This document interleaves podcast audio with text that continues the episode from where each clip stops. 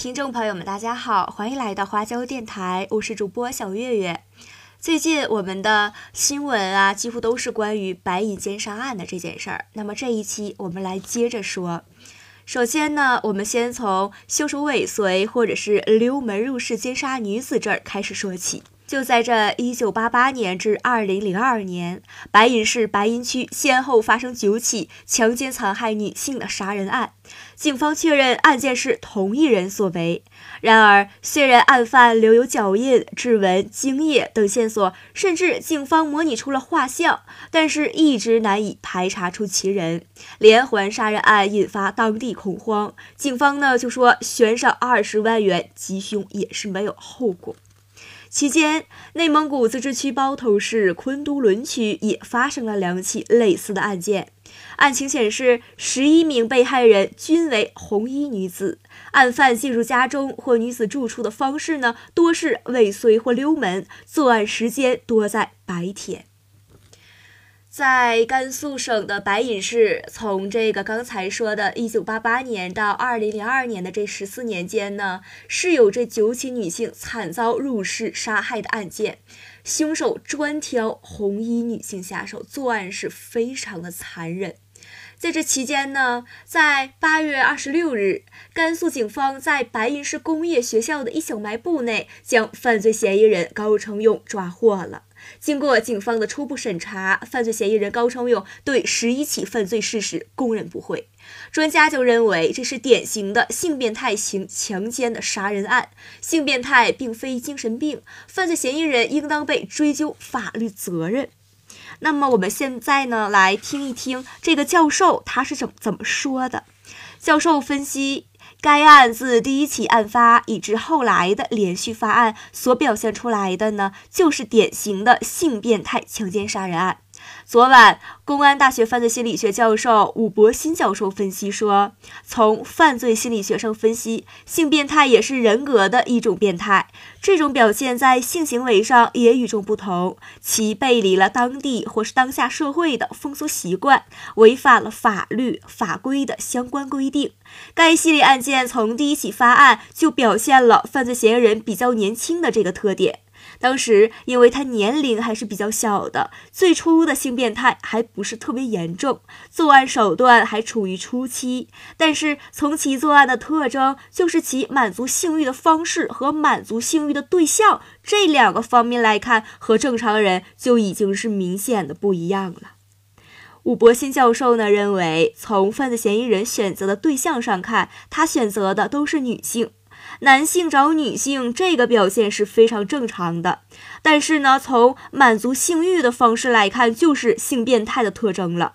他的满足方式不像是正常的性犯罪，而是有明显的故意性。这种故意性则是完全受性冲动的影响。从研究看，他满足的方式非常残忍。一般来讲，男子在性冲动的左右下，一般犯罪就是实施强奸，满足了就走。但是呢，他的每一起案件都有明显的虐待和性宣泄。实际上，他是在凶残的杀人，有恃无恐的杀人。一般讲，看到血光，凶手会恐慌感上升，然后逃逸。但血光却助长了这个嫌疑人的性冲动，他感觉这种刺激更强烈。武伯新教授也分析说，犯罪嫌疑人应在年轻的时候就已经产生了这种行为了，并且一步一步的变本加厉。只要侦查过了风头，他就会重复；只要有特定的诱惑，他的性冲动又会马上的产生。他呢，指向了特定的对象，比如说他找到的都是一些年轻女子，或者是身材比较好的，或者是穿着某颜色衣服的。从我们掌握的情况来看，这些女子都是非常丰满的。从犯罪动机上，武伯新教授也说，一般人作案呢，多少都会带有社会性，比如贪色、贪财等。而这个案件纯粹的是带有生物性，它呢，随着生理年龄的增长，作案的次数也会减少。那么，针对网上热议高成勇是不是有精神病这一事儿，武伯新称。性变态并非精神病。作案的时候，他不是控制不了自己的行为，而是控制自己的行为是非常的困难。精神病是大脑神经系统和心理的整体瓦解，性变态则是大脑功能正常，他完全可以做一些调控，他的想法带动着行为实施，并未达成目标，直到能满足欲望为止。从开始到结尾，他的思路是非常清晰的。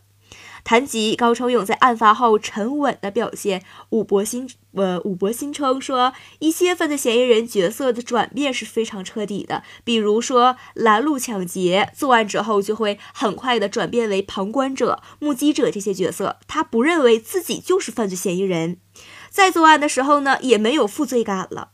这个案件中，犯罪嫌疑人就是这样的。他的人格特点应该是沾有业质的。这个性格特征呢，就是比较沉稳、隐蔽性强，话不多。他自己从来也不提及这件事儿，所以他的家人也就是都不知道的。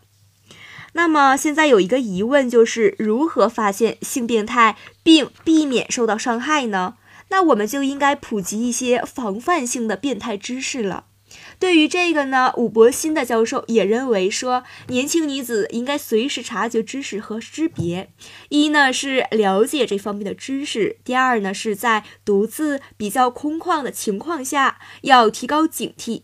该系列案件发生的时间都是在白天，正是因为在白天，女性会以为平安无事，但是性变态呢是不会按这种常理出牌的。像一些公交车上的性摩擦，人再多也不会顾及的。教授呢也提出说，尽管当下社会对女子着装是越来越能容忍了，但是年轻的女性还是应该适可而止。毕竟，性心理的诱惑不是来自一个方面，它不仅有视觉，还有听觉、肉体接触、色彩、语言诱惑。有时候，人说话的声音好听，也容易引起性变态的发作。另外，这些诱惑还会让他拿自己的妻子做比较，他认为比他的妻子身材好、长相好，或者是讲话好，这样就来瘾了。接下来我们再来说一说，呃，是怎么锁定这个犯罪嫌疑人的呢？到底是怎么找到的呢？性变态连环杀人案之后发生之后啊，中国人民公安大学犯罪心理学教授的武伯新就曾经带着研究生专门赶赴了白银，并探探查了多起的现场，后来对该案进行了专门且系统深入的研究。武伯新透露说，他们于二零零六年至二零零七年间介入该案研究分析，说他们了解到，多年以来，尽管各级公安机关做出了很多努力，但是该案的侦破工作很难有进展。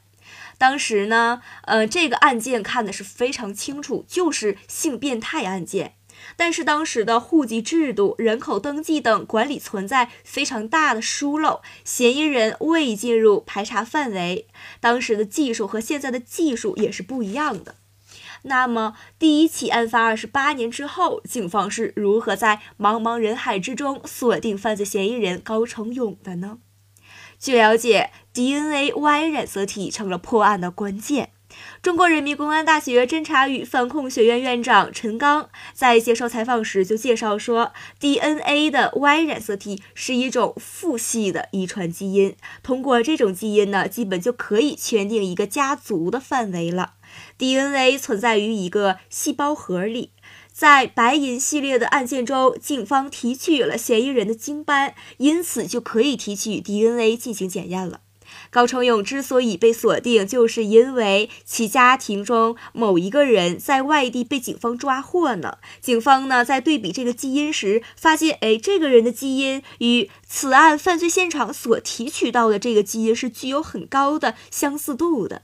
办案机关在海量的数据信息中就找到了与高成勇相关的关键信息，提取了他的指纹和 DNA。与当年命案现场留下的指纹和 DNA 呀进行了信息对比，也就从此确认了高成勇的嫌疑人身份。然而呢，说到最后，有一个大的反转，他呢可能是想给自己呃罪不可赦的这一点呢，在死之前挽回一点，给公众稍微留下一个好的印象。